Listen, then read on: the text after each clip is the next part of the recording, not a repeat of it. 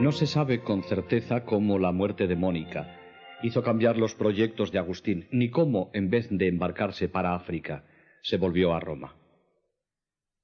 Es probable que, habiéndose entretenido en Ostia a causa de la enfermedad y de la muerte de su madre, más de lo que pensó en un principio, y habiendo llegado poco después el invierno, Agustín creyó peligroso aventurarse a un viaje por mar y se decidió a esperar la venida del buen tiempo. Tal vez las noticias llegadas de África, cuyas costas estaban bloqueadas por la flota del usurpador Máximo, a la sazón en lucha con Teodosio, atemorizaron a los pasajeros ante la posibilidad de ser capturados por las armas enemigas. Fue providencial su viaje a Roma. Agustín, neófito y todavía bisoño en las doctrinas y prácticas católicas, tenía gran necesidad de ser mejor iluminado en la teología ortodoxa, en el conocimiento de las escrituras y en la experiencia de la disciplina eclesiástica. Agustín ha reconocido y defendido siempre la primacía doctrinal y disciplinaria del obispo de Roma, y, pues que estaba tan cercano a la fuente, ¿por qué no apagar su sed antes de tornar a la tierra que desde tan largo tiempo hervía en herejías? El luchador, antes de hacerse a la vela hacia el campo de sus combates, se detiene al lado del Maestro Supremo. Además estaban en Roma las tumbas veneradísimas ya por los peregrinos de todas partes, de los apóstoles. Estaban allí las catacumbas, los vestigios y recuerdos de los mártires. Además, en Roma se daban cita a obispos, escritores y estudiosos de todo el mundo, y Agustín habría podido con mayor facilidad encontrar libros e iniciarse en las novedades de la cristología y cosmología elaboradas por los padres orientales. ¿Qué meses debieron ser aquellos en los que su espíritu estaba ocupado por las luchas de la nueva vida, la angustia de la madre perdida y la incertidumbre del porvenir? Se ocupó de la conversión de los amigos que un día había seducido con sus errores. Recogió muchos documentos relativos a los maniqueos con la idea de escribir más tarde alguna obra con que defender de los asaltos maniqueos a los incautos. Visitó los monasterios de la ciudad y estudió sus reglas y organización para tomar de ellas el modelo que iba a adoptar en el convento que desde tiempo atrás pensaba edificar en Tagaste. Encontró a los maniqueos tan infatuados como siempre y sumamente peligrosos para las almas sencillas que seducen con promesas de verdad y con sus apariencias de virtud. Siente la necesidad de desenmascararlos ante los cristianos y les opone la santidad de la Iglesia católica. Nadie mejor que Agustín podía hacer esto, ya que por nueve años había sido oyente maniqueo y había podido conocer a fondo sus libros y sus obispos. Tal es la finalidad de las obras acerca de costumbres de los maniqueos. Aun cuando hace poco tiempo que ha entrado en la casa materna de la ortodoxia, Agustín, con el fuego veloz de su talento, ha comprendido ya su alma y esencia en grado tal que puede escribir un libro sobre costumbres de la Iglesia católica. Pero no abandonó del todo Agustín su amada filosofía y hasta en Roma escribió el tratadito de De Quantite Anime, que contiene en la tercera parte, mucho más extensa que las otras, el primer esbozo de la mística agustiniana, esto es, aquella teoría de los grados ascendientes desde la vida vegetativa que nos identifica con los árboles a la contemplativa, que nos une a Dios y que ha servido de modelo a itinerarios místicos tan difundidos en la Edad Media. En estas obras escritas junto a las tumbas de los apóstoles, está ya la prefiguración de lo que será hasta su muerte la obra titánica de Agustín, la defensa de la Iglesia, la polémica con la herejía y la indicación de cómo la criatura puede ascender al goce del Criador.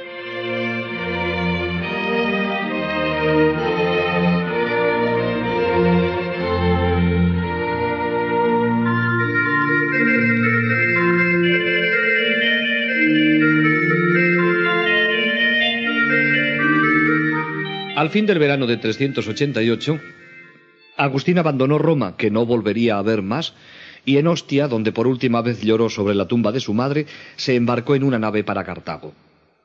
El africano volvía a su África para no dejarla ya hasta su muerte. Cinco años antes había partido como fugitivo, tratando de evitar a la vez las importunas amonestaciones de su madre y las llamadas interiores del Señor. Ahora regresa conquistado por la bondad de Dios y el esplendor de la santidad católica. En vez de las vanidades de la gloria mundana, no busca sino el servicio de las almas. Ante él se abre la verdadera vida plena de promesas. Le acompañaban Alipio y Adeodato. Hacen un alto en Cartago. Allí fue huésped del cristiano Inocencio, antiguo abogado de la prefectura, el cual entonces sufría atrocmente por una operación dolorosa que los cirujanos le habían hecho mal. El obispo Saturnino, el sacerdote geloso y algunos diáconos y el enfermo se arrodillaron rogando solícitamente la víspera de la nueva operación que todos los médicos juzgaban necesaria, para pedir la gracia de que no hubiese necesidad de hacerla. Cuando los cirujanos vienen al día siguiente para hacerle la operación prevista, se encuentran con una grata sorpresa. Dios ha escuchado la oración de sus siervos y el mal ha desaparecido. Solamente ha quedado una cicatriz de carne fresca y curada. En Cartago, Agustín volvió a encontrar a un antiguo discípulo, Eulogio, maestro entonces también, quien le contó un extraño sueño. Estando Agustín en Milán, Eulogio estaba explicando a sus discípulos los libros retóricos de Cicerón, y mientras se preparaba para la clase que debía dar al día siguiente, tropezó con un pasaje oscuro. Al no entenderlo, quedó disgustado y apenas pudo conciliar el sueño. Aquella misma noche, ya en sueños, Agustín le aclaró lo que no entendía. La estancia en Cartago no dura sino unos días. A Agustín le urgía volver a su tierra para cumplir lo prometido antes del bautismo, dar su dinero a los pobres y fundar un monasterio. Al fin del año estaba ya en Tagaste. Hacía trece años que lo había dejado para recorrer hacia donde la glosina de la fama y del lucro le atraían, a Cartago. Pero ahora volvía a ella completamente otro, y todo lo hallaba cambiado en Tagaste. La casa paterna estaba vacía. La madre había muerto, los amigos de la niñez dispersos. Pero llevaba consigo a alguien que superaba todas estas ausencias, la asidua y embriagadora presencia de Jesús. Y entre tanta ruina, se decidió a fundar la nueva vida. De los dos ejemplos ilustres y decisivos que habían figurado entre los factores de su conversión, el primero, el del Victorino, lo había seguido inmediatamente abandonando la enseñanza de retórica. El segundo, el de Antonio, lo había imitado en parte renunciando para siempre a los placeres sensuales. Ahora queda finalmente imitarle también en lo demás, renunciando a los bienes paternos y recluyéndose en la soledad. Se instala en Tagaste con su hijo Adeodato, que cuenta entonces diecisiete años, y con sus amigos predilectos. Alipio y Evodio están entre ellos. Nebridio se ha quedado con su familia en los alrededores de Cartago, pero mantiene mucha correspondencia con él. La casa de Tagaste no era verdadero y propio convento, pero se parecía a un monasterio más que la quinta de Berecundo. Debía de haber cierta disciplina desde sus comienzos, aunque tan solo posteriormente redactase las reglas principales de sus monjes. Los días estaban repartidos entre la oración, el estudio y la conversión. Existía la comunidad de bienes y la asistencia también en común a los oficios divinos. Agustín permaneció en aquella soledad no perfecta poco más de dos años. En el cenobio tenía Agustín necesidad de un poco de recogimiento, de ajustar sus cuentas, de ponerse a la par con la cultura católica de aquellos tiempos, de prepararse a las largas guerras que le esperaban. Los cinco años de vida italiana habían sido para él decisivos y providenciales, pero también agitados y fatigosos. Las dos capitales, Roma y Milán, le habían dado bastante más de lo que él esperaba cuando entró en ellas, pero también le habían forzado a sufrir una disipación de espíritu al principio y a violenta tensión después, de tal índole que hubiese estropeado o arruinado a cualquier otro que no hubiese tenido, a pesar de su variable salud, un espíritu tan vigoroso como el suyo y la visible ayuda de Dios reconquistado. Ahora podía finalmente no descansar, pues no conocerá el reposo hasta que le entreguen a la tumba de Hipona, sino sumergirse en el mar sin fondo de las escrituras, volver a meditar más despacio los problemas planteados y resueltos, con prisa, en sus primeras obras, terminar los libros empezados y, sobre todo, trabajar en sí mismo con el diario examen y contemplación para hacerse cada vez más sensible a los rayos de la sabiduría divina, esto es, Cristo. En aquellos dos años logró, en efecto, terminar La música, empezado en Milán, y comentario al Génesis contra los maniqueos. Escribe La verdadera religión, que es una de sus primeras obras maestras. El maestro, en colaboración con su hijo Adeodato. Pero por pequeña que fuese la ciudad y Agustín manifestase su voluntad de estar retirado, no le faltaban las molestias, o mejor dicho, deberes que le distrajesen de la contemplación. Si llamaba a la puerta Romaniano o algún otro de sus viejos amigos, como Luciano, por ejemplo, ¿cómo iba a decir que no quería verlos? Además estaban todos aquellos paisanos suyos, cristianos o no, que tenían necesidad de él. En su espíritu, a la antigua benevolencia se había sobrepuesto, sublimándola, la caridad, que hacía de aquella benevolencia obligación absoluta y además placer. Sabían que Agustín había tenido trato con gente grande, que su elocuencia, ya no vendida a los ricos, estaba al servicio de los pobres y de los perseguidos, que su fama había crecido desde que había abandonado el comercio del verbo retórico por el del verbo increado. Y a lo que parece, muchos se aprovechaban de esta su amabilidad. El amigo Nebridio, que no había podido unirse a él por no dejar a su anciana madre, pero que tenía ganas a medias, le escribía entonces en estos términos. Con que mi buen Agustín, es cierto que tienes el valor y la paciencia de preocuparte de los asuntos de tus conciudadanos y no te concedes ese descanso que tanto deseas. Pero dime, por favor, ¿quiénes son esos que te molestan a ti, que eres tan bueno? Esos me parece que no saben lo que tú ansías, lo que tú ambicionas.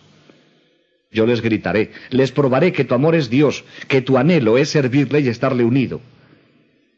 Quisiera poder tenerte en mi finca y darte comodidad para que descansases. Y tus conciudadanos dirían lindamente que yo te había robado, pero no quiero decidirme a nada. Tú los amas demasiado, y ellos también a ti. Por varias razones no pudo aceptar la hospitalidad de Nebridio, pero mantuvo con él frecuente correspondencia de la que nos quedan algunas preciadas cartas. Nebridio, convertido al cristianismo poco después, y después de haber hecho cristiana a toda su familia, murió todavía joven, sin haber podido volver a ver a su amigo. Esta pérdida le afligía mucho, aun cuando sabía que Nebridio había llegado ya la felicidad perfecta deseada en común. Vive en aquel lugar, del que me preguntaba tanto a mí, hombrecillo ignorante. Ya no acerca su oído a mi boca, sino que tiende su boca espiritual a tu fuente y bebe tu sabiduría, todo lo que puede, a medida de sus ansias. Es feliz sin fin. Pero no creo que embriague tanto que me olvide cuando tú, a quien él bebe, te acuerdas de mí. Otra muerte puso a dura prueba el corazón de Agustín, la de su hijito, que ocurrió en Tagaste por entonces. Tenía quizá diecisiete años y ya a los quince excedía en talento a muchos sabios. Su inteligencia me tenía espantado. ¿Quién fuera de Dios podía ser el autor de esas maravillas? Pronto se lo llevó de la tierra el Señor. Lo recuerdo ahora con toda serenidad. No temo en absoluto por la suerte de un muchacho como él. Fue admirable siempre, de niño y de adolescente. Le abandonaba el último recuerdo de su alma, pero también y al mismo tiempo la suave conversación de un prodigio de inspiración. Agustín había apenas llegado a la mitad del camino de la vida y ya cuánto vacío a su alrededor. Adeodato era el interlocutor del diálogo El Maestro, escrito por el padre antes de que el hijo muriese. Hay un libro nuestro que se titula El Maestro. En él, el que habla conmigo es Adeodato, y Dios sabe que son suyas todas las ideas que se ponen en boca del que hace de interlocutor mío. Entonces tenía solo dieciséis años. Este libro, que es uno de los más originales que Agustín nos ha dejado, comienza por una sutil indagación respecto al lenguaje que precede en muchos siglos a las conclusiones de los analistas modernos. Según Agustín, las palabras oídas no nos enseñan nada, Todas las conversaciones no son a menudo sino monólogos paralelos. Las palabras de otro no nos dan otras ideas que las que ya sabemos de las cosas. Creemos que cambiamos pensamientos y lo que cambiamos son signos y sonidos que sirven para despertar los pensamientos que ya estaban en nosotros. No se recibe nada más de lo que ya poseíamos. Por tanto, de los maestros no se aprende nunca nada. Pero Agustín no cree en las ideas innatas ni en la preexistencia del alma, la cual, según las opiniones pitagóricas y platónicas, no harían otra cosa al aprender sino recordar. Pero si nuestro espíritu no ha aprendido antes de encarnarse y no aprende de los maestros, ¿de dónde le vienen las cosas que sabe? Hay un maestro trascendental, responde Agustín, que enseña las mismas cosas por medio de inspiración interior, tanto al que enseña como al que escucha. Y este maestro no es otro sino Cristo, la eterna sabiduría divina. Toda alma le tiene en sí y le interroga, pero Cristo no responde sino en proporción a la buena o mala voluntad del que pregunta. Es Él, ya hable yo o me hablen, quien manifiesta el pensamiento de quien habla o escucha una misma verdad. Esta simultaneidad de iluminaciones hace creer que haya maestros y discípulos, pero en realidad no hay sino un solo maestro, Dios. El último libro compuesto en Tagaste fue el de La verdadera religión Resumirlo significaría tanto como emprender la síntesis de su teología. Agustín posee ya en su integral riqueza la verdad católica, no ya aprendida de memoria, mutilada y entretejida de neoplatonismo, sino revivida con todas las repetidas pruebas de la experiencia y pensada una y otra vez con la fuerza de un pensamiento personal que sea deshecho de todo maestro que no sea la revelación escrita y la iluminación interna. Ya no es el discípulo de Cicerón o de Plotino, sino de San Juan y de San Pablo. Y no sólo de San Juan y de San Pablo, sino de Dios mismo, de Cristo, de aquella sabiduría por la que es sabia toda alma sabia. La verdadera religión no es tan solo una apología contra los idólatras y los herejes, sino también un reepílogo de la fe agustina, un compendio no escolástico, sino despidiendo todavía el calor de la fragua del corazón el documento de su adhesión total al cristianismo y de la gracia que la hizo posible. Ya no es aprendiz y bisoño, sino que puede hablar como maestro de la Iglesia. Ha revestido la armadura que le servirá para defenderla. En el humilde e inexperto catecúmeno de Milán ha nacido ya el doctor y está naciendo el santo.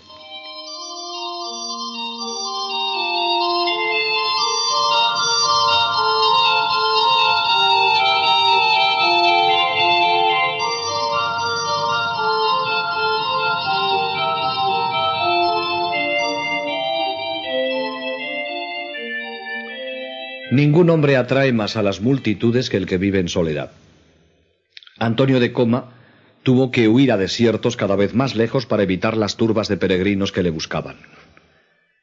La soledad le parece tan contra naturaleza al hombre común que los demás, con la excusa de admirarla, la destruyen. Y la de los santos, si no es turbada por los hombres, es poblada igualmente por los ataques de los espíritus malos y por las apariciones divinas. La de Agustín no era una verdadera soledad, tan solo una aproximación. Vida de retiro la podríamos llamar mejor que vida de ermitaño.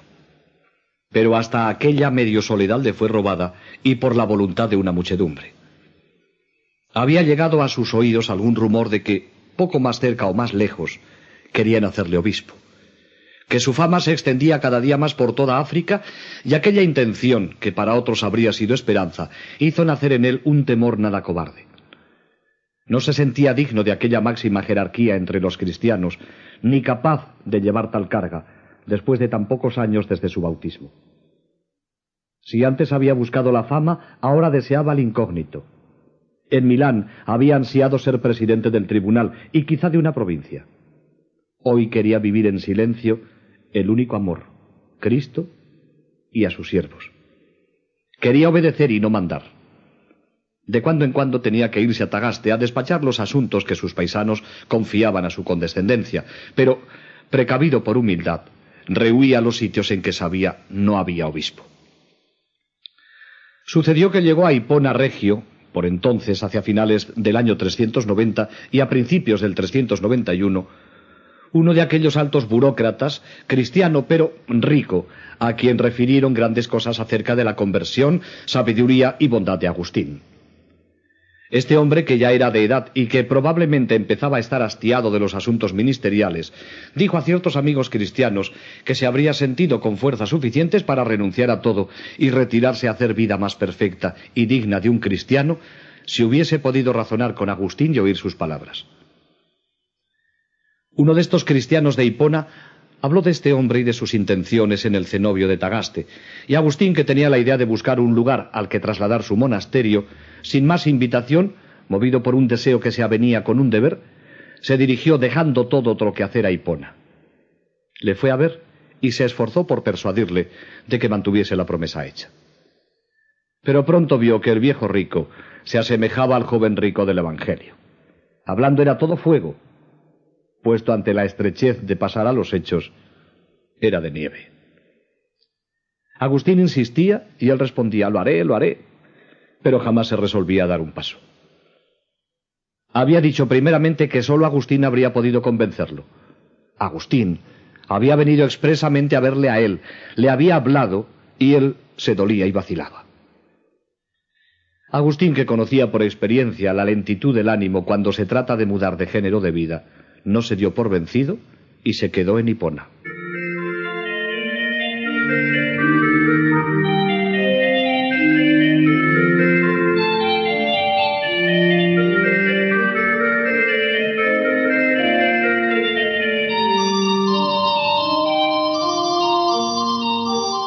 El obispo de Hipona, Valerio, no es precisamente el hombre que mejor puede hacer frente a las necesidades del rebaño a él confiado.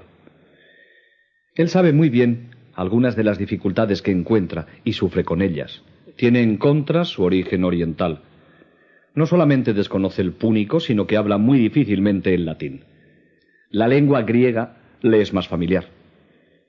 Sus predicaciones llegan muy mal a sus oyentes y además es ya bastante anciano. Sus fuerzas han disminuido con los años.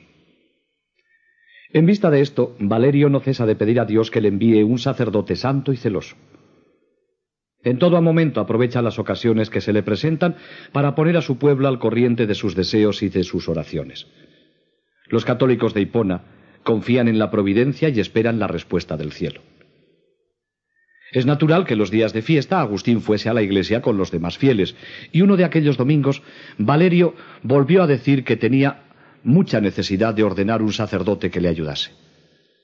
En aquellos tiempos era frecuente que no sólo los sacerdotes, sino hasta los mismos obispos, como sucedió a Ambrosio, fuesen aclamados por el pueblo. Apenas Valerio comenzó a exponer sus penas, el nombre de Agustín acudió a los labios de todos. Todos lo conocen, han oído hablar de su juventud, de su conversión, de su ciencia. Un primer murmullo se acrecienta y todos claman que Agustín sea ordenado sacerdote rodearon al monje de Tagaste y por fuerza le condujeron ante Valerio gritando Agustín sacerdote, Agustín sacerdote.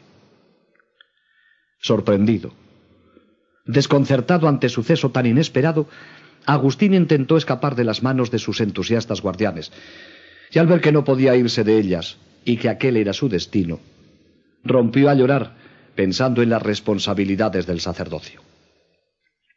Algunos interpretan estas lágrimas como si Agustín esperara ser nombrado obispo y procuraban consolarle, diciéndole que conocían su valer y que merecía más que ser hecho simple sacerdote, pero que se contentase por lo pronto, ya que del presbiterado al episcopado el paso es muy corto.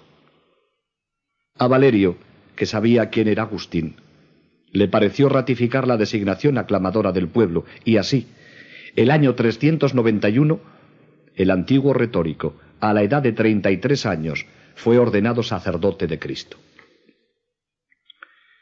Valerio deseaba que Agustín se ocupara cuanto antes de su puesto como distribuidor de la palabra sagrada. Agustín le indicó sus deseos de que se le permitiera pasar unas semanas para mejor prepararse a una tarea tan difícil y tan noble. La carta que le escribe al obispo es un precioso testimonio de sus sentimientos y de sus deseos. Convencido de las dificultades del ministerio, suplica a Valerio le conceda el descanso de que siente necesidad para entregarse al estudio de la escritura. No ha tenido todavía tiempo de leer los libros sagrados con toda la atención que se requiere. El obispo acepta los ruegos de Agustín, pero es muy poco lo que le concede. En la semana de Pascua del año 391, empezó la serie de sus sermones que tan solo la muerte debía interrumpirle. Una vez elegido sacerdote, Agustín tiene que pensar en ordenar su vida en Hipona y abandonar el retiro de Tagaste.